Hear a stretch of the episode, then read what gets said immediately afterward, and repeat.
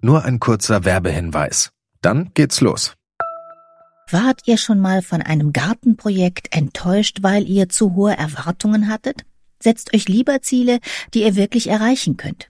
Hier kommt ein guter Vorsatz, der wirklich realistisch ist. Dieses Jahr um die Altersvorsorge kümmern. Mit Clark könnt ihr euch ganz einfach dazu beraten lassen. Die kostenlose App hilft euch zum Beispiel dabei, mehr aus eurer Rente zu machen.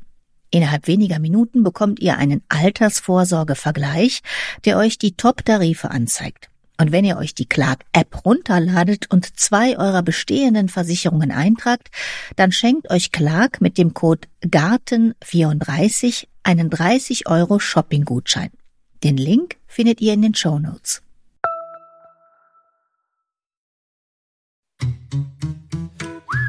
Gartenradio mitten im Grünen. Heute geht's um kleine Wilde für den Balkon und den Garten. Es geht um Lichtnelken, um Schafgarbe, um gemeines Hasenohr, also um alles, was früher einfach so rumgewachsen ist und Futter und Heimat für jede Menge Bienen und Käfer, Larven und Schmetterlinge war. Unkraut hätte man da früher vielleicht zugesagt. Heute kann man Winterkresse, alle möglichen Glockenblumen oder Hasenklee sogar als Saatgut und als Pflanze kaufen. Und das liegt auch an der Kampagne Tausende Gärten, Tausende Arten. Hinter der Kampagne steckt zum Beispiel das Bundesamt für Naturschutz und eine ganze Reihe von Organisationen, unter anderem die Deutsche Gartenbaugesellschaft 1822 und der Wissenschaftsladen Bonn. Und vom Wissenschaftsladen Bonn ist heute Andrea Muno-Lindenau hier und steht mit uns zwischen den kleinen Wilden zusammen mit Gärtnerin Susanne Lammich hier in der Alexianer Klostergärtnerei. Schönen guten Tag, Andrea Mono-Lindenau. Hallo. Und hallo Susanne. Ja, hallo. Wir stehen hier direkt an den Tischen von den kleinen Wilden. Wo gucken wir denn gerade drauf? Wir gucken auf zwei Tische Wildpflanzen. Mir direkt gegenüber ist die gewöhnliche Wegwarte Cicorium intubus, eine wunderschön blau, hellblau blühende Staude. Auf dem ersten Tisch haben wir ganz regionale Wildstauden. Das heißt aus der westdeutschen Tiefebene tatsächlich geerntet und vermehrt. Auf dem zweiten Tisch sind heimische Wildstauden, die aber von der Genetik her, vom Saatgut, ganz deutschlandweit auch kommen, aus verschiedenen Bereichen. Bevor wir jetzt ganz genau in die Details gehen von den Pflanzen, Andrea Mono-Lindenau, die Kampagne ist ja dafür da, mehr Artenvielfalt in die Stadt zu bringen, mehr naturnahes Gärtnern. Was heißt denn eigentlich naturnahes Gärtnern in der Stadt? So wie der Name das schon sagt, der Natur entsprechend Gärtnern. Also das Gärtnern mit heimischen Wildpflanzen, idealerweise deren Herkunft gesichert ist, also regionale Wildpflanzen. Darüber hinaus geht es aber auch beispielsweise darum, Lebensräume zu schaffen jenseits von den Wildpflanzen. Das heißt, Totholz zu verwenden oder auch mal eine Mauer oder ein Steinhaufen ist auch schon schön. Ein bisschen Wasser anzubieten, aber eben keine Tierfallen, also dass sie nicht wieder direkt ertrinken. Oder aber mal den Rasen nicht ganz so kurz zu scheren, sondern lieber einen Kräuterrasen anzubieten. Und vor allen Dingen das Wichtigste, weswegen wir ja so einen großen Insektenschwund auch haben, nicht mit Giften also Pestiziden zu arbeiten und idealerweise auch nicht mit mineralischem Dünger, sondern lieber mit Kompost, wobei die Wildpflanzen ja sowieso meistens eher mageren Boden mögen. Und Sie haben gerade die Frau Lammich gefragt, was Sie sehen. Ich würde, das ist nämlich die Lieblingspflanze meiner Kollegin, die Wiesenflockenblume. Da würde ich gerne kurz sagen, dass die bietet 50 Schmetterlingen und 40 Wildbienen Futter und Lebensraum. Und das Schöne ist, die blüht den ganzen Sommer über, wenn man die nach der Blüte auch mal zurückschneidet. Wir haben ja sozusagen die Wirtshauspflanzen, auch die Glockenblumen zählen dazu, die von unglaublich vielen Schmetterlingen und Insekten angeflogen werden. Und die Wiesenflockenblume ist beispielsweise so eine. Und im Projekt Tausende Gärten, Tausende Arten wollen wir aber auch was anbieten für Spezialisten. Also wir haben ja in Deutschland ungefähr 14.500 spezialisierte Arten, die so ganz bestimmte Pflanzen brauchen, um vor allen Dingen ihre Nachkommenschaft zu ernähren. Dazu zählt beispielsweise der Natternkopf. Und die Mauerbiene braucht jetzt den Natternkopf. Oder der Hornklee wird von 57 Wildbienen zwar angeflogen, aber der kleine blaue Schmetterling, der Hauhechelbläuling, der braucht den Hornklee, damit die Raupen dann davon futtern können. Und diese Tier-Pflanzen-Beziehung, da legen wir vor allen Dingen Wert drauf bei Tausende Gärten, weil das die spezialisierten Insekten fördert. Und jetzt ist schon ein paar Mal das Stichwort gefallen. Das sind die, die genau von hier sind. Und da hinten stehen die, die sind in ganz Deutschland. Das heißt, die Flockenblume ist nicht dasselbe eventuell im Norden, im Süden, im Westen, im Osten der Republik. Die Pflanze sieht ähnlich aus. Der Clou ist halt, dass Pflanzen sich ja über die ganzen Jahrtausende an Standortbedingungen angepasst haben. Das heißt, wie das Licht ist, wie die Temperaturen sich entwickeln, wie der Boden ist, auch ganz wichtig. Und das ist halt unterschiedlich, ob es jetzt in der norddeutschen Region ist oder ob es in der Alpenregion ist oder im Osten unserer Republik. Das ist halt sehr unterschiedlich. Und je nachdem haben die Pflanzen in ihre Genetik eingeschrieben, aha, der und der Zeitpunkt Licht, jetzt geht's los, das macht einen Unterschied. Und dementsprechend haben sich eben auch die Insekten, die da eben auch leben, darauf spezialisiert. Also die passen gut zusammen. Und deswegen ist es nicht ganz egal, aus welcher Region die Pflanze kommt. Wobei, wenn man es ein bisschen, also nicht so ganz so touristisch sieht, sondern so ein bisschen lockerer, wofür ich auch plädiere, Also selbst wenn wir jetzt eine Centaurea nigra aus dem Süden haben, die wird hier trotzdem auch gut wachsen. Letztendlich ist alles besser als Beton und auch alles besser als Kirschlorbeer. Und eine Wiesenflockenblume ist besser als eine nicht blühende Blume. Aber wenn ich jetzt, sagen wir mal, so ein paar Pflanzen habe, die wirklich standortangepasst sind, dann ist das einfach ein riesengroßer Wert. Und wenn die genauso schön blühen, dann kann ich doch, wenn das Angebot da ist, lieber die nehmen. Und die Wildpflanzen sind deswegen auch so angepasst, weil die eben schon in diesen Jahrtausenden von Jahren sich mit den Tieren zusammen entwickelt haben. Man spricht von einer sogenannten Koevolution. Und was du sagtest, die passen so gut zueinander wie Schloss und Schlüssel. Und diese Klimaanpassung, da sind natürlich auch mitgegangen. Die sind meistens magere Böden gewohnt, aber es gibt natürlich auch Wildpflanzen für den Schatten. Und dann gibt es Wildpflanzen für den mageren Bereich, für den trockenen Bereich, für den heißen Bereich. Wir haben bei Tausende Gärten für sechs Standorte Teams zusammengestellt und wir haben die Hitzehelden und die sind spitzenmäßig klimaangepasst. Die brauchen ganz wenig Wasser, die können Trockenheit und Hitze vertragen. Wer sind denn die Hitzehelden? Die Küchenschelle, die ganz tief wurzelt. Also diese klimaangepassten oder diese Hitzehelden sind Pflanzen, die so bestimmte Mechanismen haben. Ne? Die haben da mal etwas dickere Blätter, eine Behaarung, tiefe Wurzeln. Die Flockenblume ist auch so eine. Oder der Natternkopf auch. Die brauchen auch wenig Wasser. Der Natternkopf, der wurzelt wirklich tief und holt sich da das Wasser und der braucht auch die Trockenheit. Der braucht diese Hitze. Der würde in so einem humusreichen, gut gedüngten Boden, da leidet der. Der leidet auch bei mir auf dem Tisch, wenn es zu viel regnet. Da kriegt er Mehltau. Da sieht man richtig, der ist im Superstress. Ne? Es gibt ja auch viele Leute, die so ein bisschen jammern, sagen, oh, ich habe so einen schattigen Garten und da wächst ja nicht. So ging es mir ehrlich gesagt auch. Und auch dafür gibt es ja wilde Pflanzen, nämlich beispielsweise die Lichtnelke. Also das ist eigentlich eine klassische Schattenpflanze bei uns und die blüht bei mir im absoluten Schatten. Wunderbar. Sie hat eine hohe Toleranz. Also es ist nicht ihr Optimum, wenn es sehr wenig Licht ist, aber sie kommt damit klar. Was auch funktioniert, ist der Edelgamander. Der hat auch eine höhere Toleranz, was Licht betrifft. Was tatsächlich richtig auch schattig ist, dass hier der Wald ziehst. Den kann man wirklich bedenkenlos auch in die dunkleren Ecken pflanzen als Unterbepflanzung oder so. Also es ist dann auch so, wenn die ausgepflanzt werden im Garten, dass die eher auskommen mit Bedingungen, die nicht ganz ideal sind. Nicht alle, ne? aber viele haben eine Spannweite und Naturgärtnern hat ja auch so ein bisschen damit zu tun, eine gewisse Dynamik im Naturgarten auch nicht nur zu akzeptieren, sondern auch schön zu finden. Weil man kann sich eigentlich jährlich überraschen lassen. Der Garten sieht nicht jedes Jahr gleich aus. Als ich den Blumenkräuterrasen eingesät habe, war im ersten Jahr Klatschmohn und vor allem die Margarite, aber auch Kornblume. Und jetzt ist da eher dieses Traubenleimkraut drin, die Margarite auch immer noch. Und so entwickelt sich das und das macht ja auch einfach total viel Freude. Das sind jedes Jahr ein paar Geschenke, die man bekommt. Und, ähm, und diese Robustheit auch gegenüber auch unseren jetzigen Klimaeinflüssen, würde ich mal sagen, funktioniert am besten, wenn die Pflanzen ausgepflanzt sind. Also die müssen wirklich ausgepflanzt sein, die müssen ihre Wurzeln entwickeln können. In kleineren Gefäßen mache ich hier so die Erfahrung, weil ich das ja hier teste, wie funktionieren die in Gefäßen, in Töpfen, in Kübeln, weil die sehr starkwüchsig sind, da kommen die schon an ihre Grenzen. Also da geht es auch nicht ganz ohne Wasser, dass man noch zugibt, wenn es sehr heiß ist. Dieses ganz robust und dieses stoische gegenüber auch mal trockenen Phasen und so weiter gilt auf jeden Fall für ausgepflanzte Pflanzen. Und ich habe noch eine Ergänzung zu diesem ganz regional oder nicht so ganz regional. Also meine persönliche Gärtnermeinung. Wenn man hier in Gärten pflanzt, würde ich auch sagen, nimmt die regionalen. Wenn man in Kübel oder in Gefäße sich was bunt bepflanzt, dann würde man auch ein bisschen weitergehen. Aber alles, was man hier ansiedeln möchte, finde ich auch. Warum nicht? Lieber die ganz regional nehmen. Das sind dann die autochthonen, also die wirklich regional heimisch sind.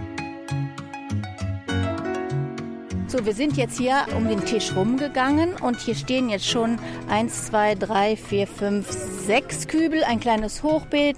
Oh, und da blüht es schon in dem Hochbeet. Und hier hast du jetzt mal demonstriert, wie das aussehen kann, wenn ich Wildstauden in Gefäße pflanze. Und dann hast du auch immer schön draufgeschrieben, das ist ja wunderschön hier, Wiesensalbei, Nahrung für Sand, Pelz, Furchen, Mauer, Blattschneider, Holzbienen, dunkle Erdhummel, viele Schmetterlinge. So ist es. ja, ich finde, die Leute müssen wissen, wer davon abhängig ist. Und ich hätte am liebsten noch die einzelnen Namen dieser kleinen bezaubernden Wesen auch mit draufgeschrieben, aber das passte nicht. Ne?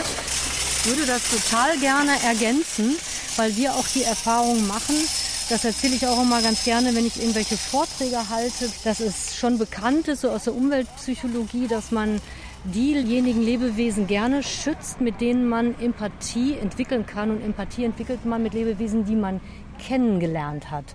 Und wenn man dann, wie du das da drauf schreibst, vielleicht da sogar noch ein Bild drauf macht, dann führt das eher dazu, dass Leute, die schützenswert finden und auch bereit sind, irgendwas dafür zu tun. Und mir selber ging es so, als wir dann irgendwann die Glockenblumen, Scherenbienen, Männchen in der Glockenblume ja. zu zweit haben schlafen sehen. Das ist so Foto. nett.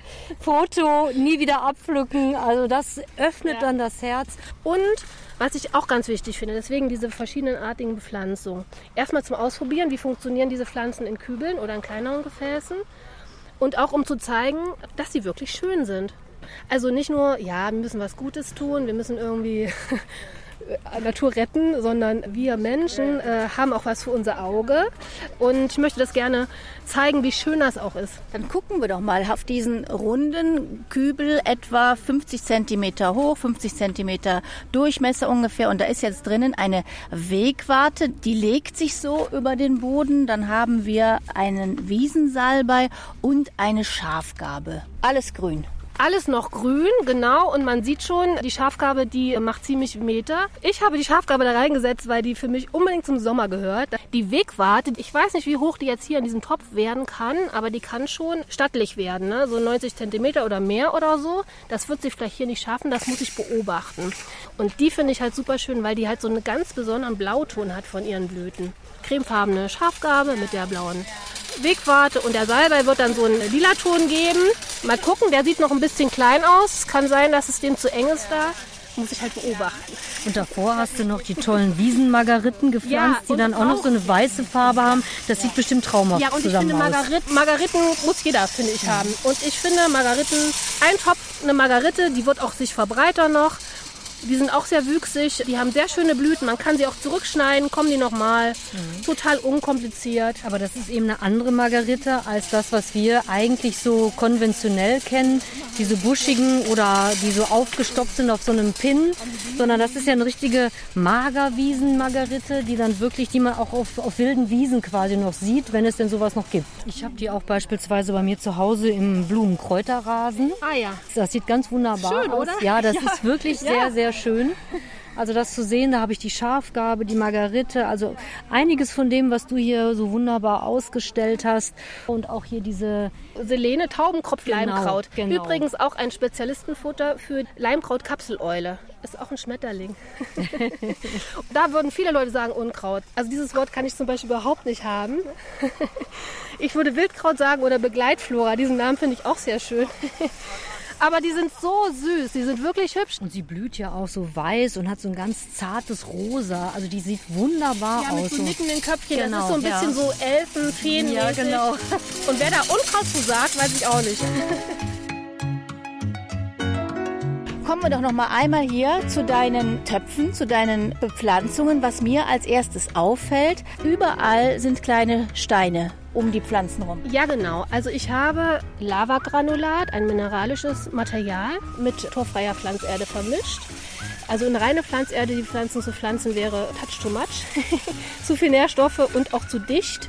Das mögen die allermeisten nicht und deswegen habe ich da ordentlich Lavagranulat drunter gemischt, damit es luftiger ist, damit das Wasser abfließen kann und mit der Boden auch abmagert. Hier in dem Hochbeet, da sind die, die besonders trockenen mageren Boden lieben, da habe ich noch mehr Lavagranulat reingemacht.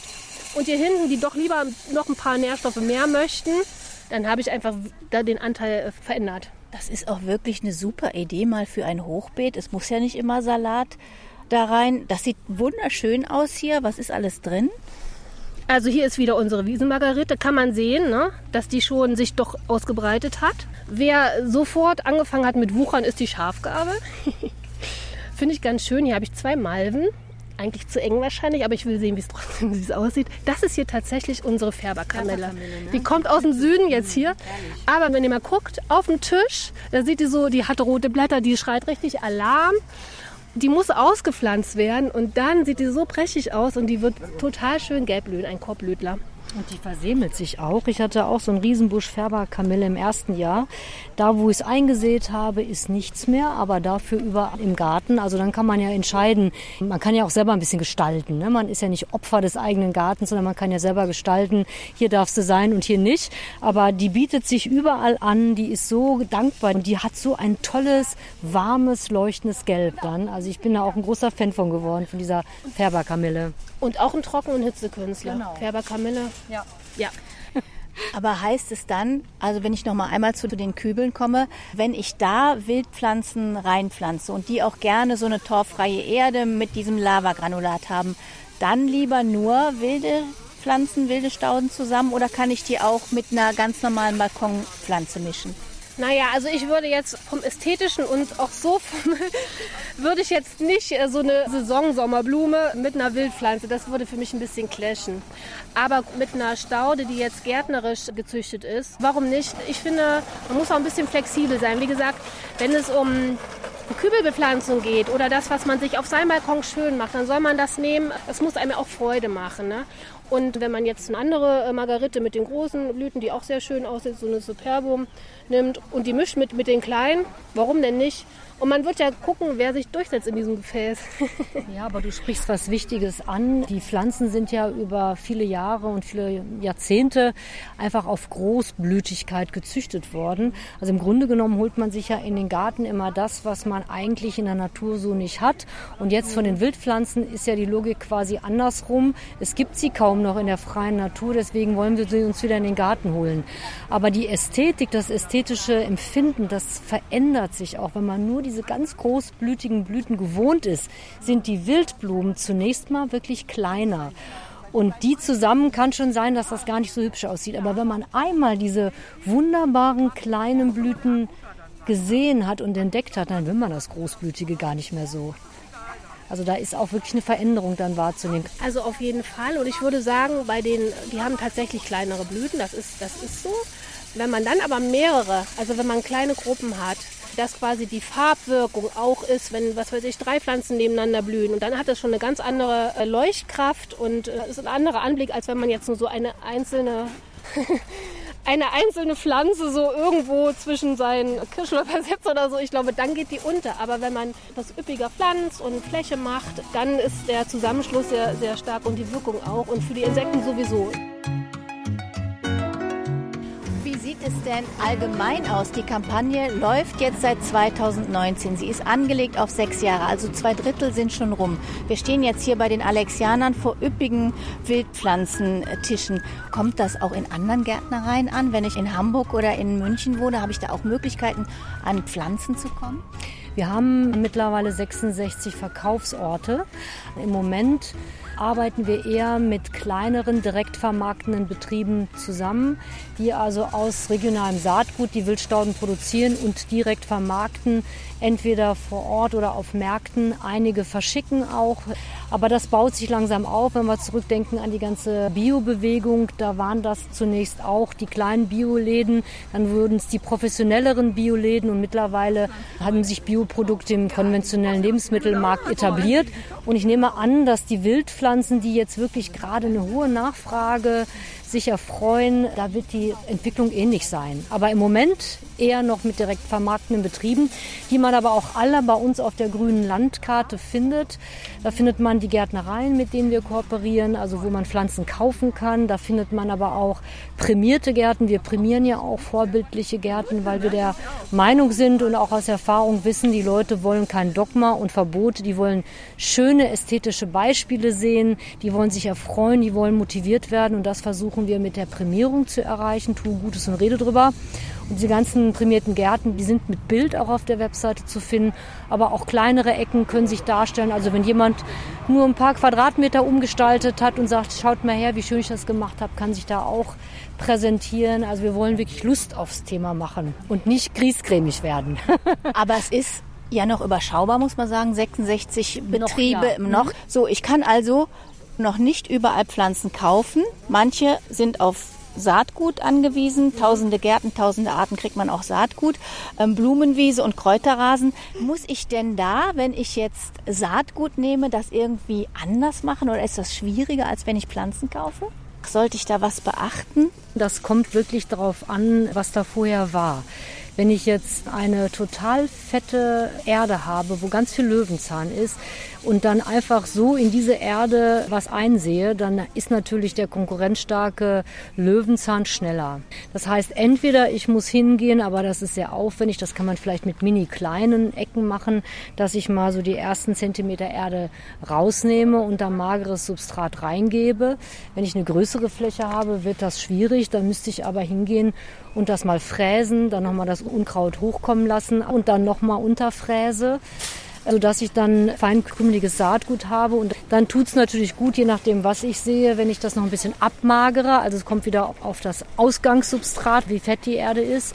Ich dann noch ein bisschen Sand untermische und dann kann ich es probieren. Dann kann ich aussehen, aber dann auch am besten keine Erde drüber schütten. Die meisten sind Lichtkeimer. Das heißt, in das so vorbereitete Saatbeet streue ich, am besten kreuzweise, auch nicht zu viel, also einmal in die Richtung, einmal in die Richtung und dann drücke ich das an. Entweder kann ich mir Bretter unter die Füße schnallen und das wirklich per Fuß machen oder aber wenn ich eine größere Fläche habe, kann ich es platt walzen und dann sollte das schon klappen. Und wenn ich es einmal gegossen habe, muss ich es dann auch ein paar Wochen weiter feucht halten. Ich kann die Fläche aber auch so belassen, und sozusagen der Natur den freien Lauf geben, weil wenn es dann irgendwann mal in eine Regenphase kommt, dann keimen die schon. Und wenn wieder ein paar sterben, dann keimen halt noch welche. Also die keimen ja nicht alle zur gleichen Zeit. Brauche ich nur mehr Geduld dann. Genau, brauche ich nur mehr Geduld. Ja, wenn man sich die, die Tütchen so anguckt mit dem Saatgut, das sind ja sehr, sehr, sehr viele Arten. Ne? Und ich denke nicht, dass sie alle gleichwertig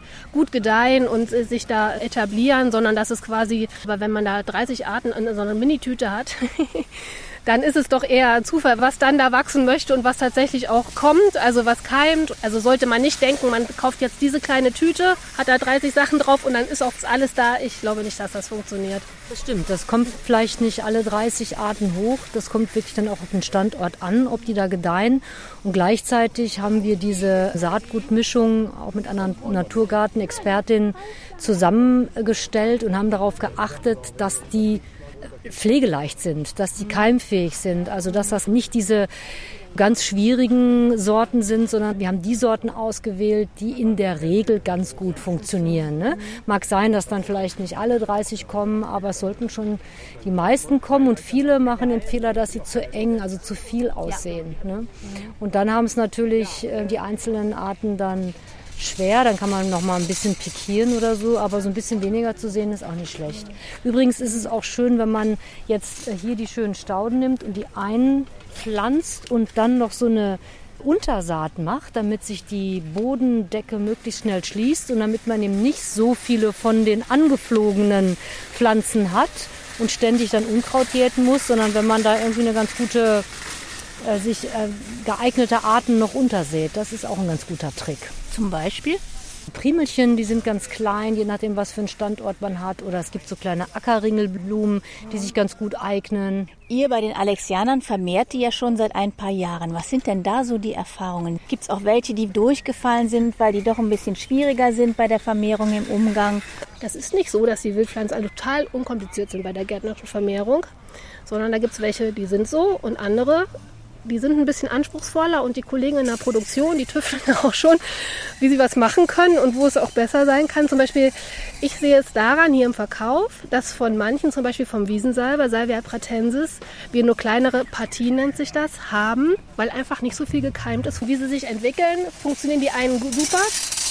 Wirbeldoss zum Beispiel, unkompliziert, haben wir große Partien, aber der Salvia oder auch die Knauzer, die Ackerwitwenblume, leider, das sind jetzt richtig kleine Raritäten.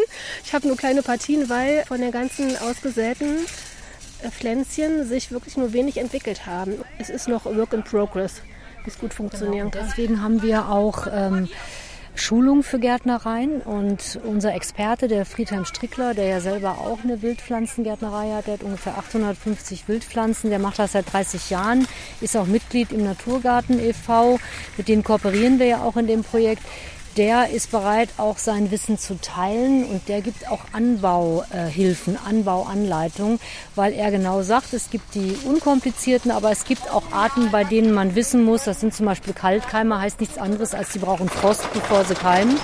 Und solche Infos kriegen aber alle Gärtnereien, die Lust haben auf Wildstaudenproduktion, die kriegen von uns diese Information exklusiv schriftlich, aber auch in Schulungen. Was ich gerade doch sagen wollte, weil wir jetzt so viel reden, was passt wohin, das kann man sich ja eigentlich jetzt gar nicht so schnell merken. Es will ja auch nicht jeder Bio studieren, habe ich auch nicht. Aber auf der Webseite Tausende Gärten, da haben wir ganz bewusst für die verschiedenen Standorte, also trocken, schattig, halbschattig, sonnig, haben wir für die verschiedenen Standorte auch so Beispielpflanzungen, die dann möglichst von Frühling bis Herbst blühen. Da kann man sich ein bisschen schlau machen. Je nachdem, was für einen Standort man hat, kann man da die passenden Pflanzen finden und man kann auch sehen, welche Pflanzen welche Insekten anlocken, also quasi von beiden Perspektiven. Diese Webseite, die bietet wirklich ganz viel Information kostenlos. So Merkblätter, wie pflanze ich eigentlich einen Naturgarten, wie mache ich das eigentlich, wie fange ich an. Und da kann man sich einfach, wenn man Lust hat auf das Thema, sich kostenlos bedienen und wird ganz fündig. Wie ist es denn mit der Kundschaft? Es ist ein uh, unheimlich bewegter Tag heute hier. Die, die Sonne scheint, viele Kunden. Wenn die das sehen, reagieren die gut darauf? Für viele ist es ja wirklich früher Unkraut gewesen. Also ich muss sagen, ich freue mich total über die Kunden. Also wir haben sehr unterschiedliche Kunden. Es gibt wirklich äh, mittlerweile welche, die gezielt auch äh, ähm, kommen auch viele junge Leute, was ich super finde, so junge Familien, aber nicht nur, die einfach über das Thema sich schon informiert haben oder es gibt auch Leute, die zufällig hier vorbeistellen und sagen, ach ja, das kenne ich ja von da und da, die sich auch ein bisschen äh, so umgucken oder mich ansprechen, wenn ich jetzt hier bin zum Beispiel oder andere Kollegen. Und ich muss wirklich sagen, die allermeisten Leute sind wirklich offen, wollen das auch gerne unterstützen. Man muss natürlich sagen, wenn die dann sagen, so ich nehme mal eine Pflanze mit, dann ist es besser als nichts. Aber es ist ein Anfang, würde ich sagen. Ne? Je mehr Fläche natürlich bepflanzt wird, umso besser, das ist klar. Aber ich freue mich und ich komme auch total gerne mit den Menschen ins Gespräch und freue mich, wenn so Interessenten sind und Leute sich informieren. So, wir sind noch mal ein Stückchen weitergezogen und stehen jetzt hier vor einem Hochbeet. Ist auch wieder ein schönes Schild drin, Insektenschutzgebiet. Jetzt haben wir hier drin Blutweiderich, Teufelsabbiss ist gut für Feuchtwiesenwidderchen, Sechsfleckwidderchen, kann man sich alles auf der Zunge zergehen ja, lassen, ne? ne? Kammereule, dann haben wir hier Nahrung für Hummelschwärmer. Hier blüht es auch schon ganz schön, das ist die Lichtnelke. Und das ist jetzt zum Beispiel ein Hochbeet für einen eher feuchteres, schattigen Standort. Also schattig jetzt nicht, aber auf jeden Fall, was ganz wichtig ist, die brauchen Wasser. Ja, die könnte man jetzt nicht mit so einer mageren, trockenen Heidenelke zusammenpflanzen und einer würde sterben. Das heißt, wenn man das im Hochbeet macht oder auch im Kübel, muss man auch wirklich darauf achten, dass die, äh, wenn es nicht genug regnet, dass, dass die auch Wasser kriegen. Jetzt hat neulich eine Hörerin geschrieben und hat gefragt, könnten Sie nicht mal was über die kleine Braunelle machen? Das ist hm. die Wildstaude des Jahres 2023. Die ist aber nicht dabei bei den Tausende Gärten, Tausende Arten. Warum nicht? Die kleine Braunelle, die findet man eigentlich recht häufig. Die ist halt sowieso schon recht robust und anspruchslos. Die mag zwar auch frischen und nährstoffreichen Boden, aber also ich habe die auch nicht gesetzt, gesät. Ich habe die aber in meinem Garten ganz natürlicherweise. Also die hat einfach nicht so viel Unterstützung nötig. Die hat nicht so viel Unterstützung nötig. Ich sage mal, eine ganz, ganz tolle Pflanze. Also die lockt halt Honigbienen, aber auch Wildbienen an. Zum Beispiel die Mauerbiene ist auf die spezialisiert, die stahlblaue Mauerbiene und bietet auch einigen Schmetterlingen Futter. Aber die gibt es schon noch sehr häufig. Ne? Die ist jetzt nicht so selten. Und jetzt ist es ja so, haben wir jetzt schon ein paar Mal gesagt, dass es mir ganz viele Insekten damit ähm, auf den Balkon oder in den Garten hole. Habe ich da sonst noch selber irgendwas von? Ja, auf jeden Fall. Weil ich hole mir die Fressfeinde zum Beispiel von Blattläusen auch in den Garten, was Marienkäfer wären oder Schwebfliegen oder Florfliegen. Wenn ich zum Beispiel Doldenblütler anbaue, hole ich mir Schwebfliegen und Florfliegen. Wenn ich Reinfahren anbaue oder die Schafgabe, hole ich mir Marienkäfer. Also ich erzähle das immer, gerade auch bei Gemüse. Wenn die Leute sagen, hm, hm, hm, Blattläuse, dies und jenes, was kann man machen? Sage ich, ja, pflanzen Sie viele wilde Ecken, holen Sie sich die Nützlinge in den Garten und dann reguliert sich das äh, doch überwiegend auch von alleine. Also man hat auf jeden Fall auch was davon. Ich finde die Frage total interessant. Habe ich eigentlich auch was davon? Man hat natürlich ganz viel davon. Also nicht nur die Nützlinge, die man anzieht. Man, man tut ja auch was für die ähm, Singvögel, weil die brauchen halt auch Insekten. Die holt man sich dann auch in den Garten rein. Und vor allen Dingen ist ein Naturgarten ein unheimlicher Erholungsraum und auch ein schöner Raum. Und ich habe die Erfahrung gemacht, dass ich mit meiner kleinen Enkelin Wildbienen beobachte und schon von Anfang an, das war mir gar nicht so bewusst, aber irgendwann dachte ich so, Mensch, ich betreibe hier Umweltbildung. Schon die kleinen Kinder kann man nämlich unglaublich begeistern von dem Thema, wenn man dann irgendwelche Käferchen sieht, Wildbienchen und Schmetterlinge sieht. Also das ist eigentlich auch etwas, womit man das eigene Herz erfreut und letztendlich auch selber Tiere beobachten kann, die dann eine Anbindung an die Natur kriegt und nicht so losgelöst, also nicht die Natur als Kulisse betrachtet, sondern sich selbst als Teil davon. Und das macht letztendlich auch eine tolle Erdung und ein tolles Gefühl und es sieht wunderschön aus. Das kann ich nur bekräftigen, weil wir Menschen, wir sind Teil des Ganzen, des Großen und wir brauchen auch den Anblick von gesunder Natur. Das brauchen wir für unsere Seele. Das brauchen wir wirklich. Das ist existenziell. Und wir wollen nicht auf betonierte Flächen gucken eigentlich. Also wenn Menschen sich erholen wollen, fahren sie ins Grüne, fahren in solche Gegenden, wo sie das noch sehen können. Und deswegen, das kann man ganz einfach haben, indem man da, wo man Fläche hat, und viele Leute haben Fläche, sich das einfach für sich nach Hause holt. Also man tut seiner eigenen Seele auf jeden Fall auch was.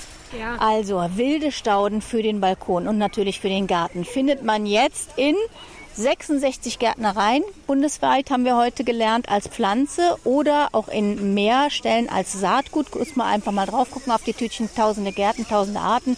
Ich sage Dankeschön an Andrea Mono-Lindenau vom Wissenschaftsladen Bonn. Vielen Dank fürs Kommen. Und danke an Susanne Lammich, hier Gärtnerin in der Alexianer Klostergärtnerei. Ja, auch vielen Dank. Zwei sehr, sehr begeisterte Wildpflanzenbotschafterinnen. Ich sage herzlichen Dank fürs Unterstützen, fürs Weitererzählen und natürlich auch fürs Wildstauden in den Garten, in den Balkon verteilen.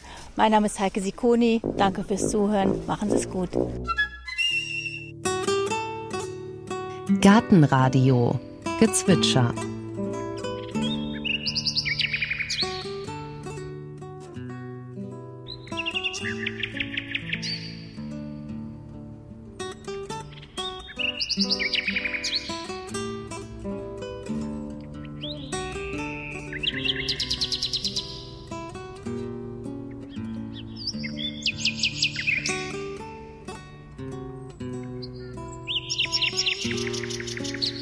Das war die Nachtigall. Gartenradio Ausblick. In der nächsten Folge geht es um den Vogel, den wir da gerade gehört haben, die Nachtigall. Letztes Jahr war ich zu spät dran, da hatte ich Mitte Juni bei der Nachtigallenforscherin Silke Kipper angefragt, ob wir mal zusammen auf die nächtliche Pirsch gehen. Und da hat sie gesagt, oh, das ist zu spät, die Nachtigallenmännchen, die singen nur bis Mitte Juni, denn dann haben auch die letzten Junggesellen ein Weibchen gefunden und dann hören die schlagartig auf zu singen. Dieses Jahr waren wir für Ende April verabredet, denn man kann fast die Uhr danach stellen, hat Silke Kipper gesagt, immer so gegen den 25. April. Da treffen die ersten Nachtigallen aus Nordafrika in Berlin ein.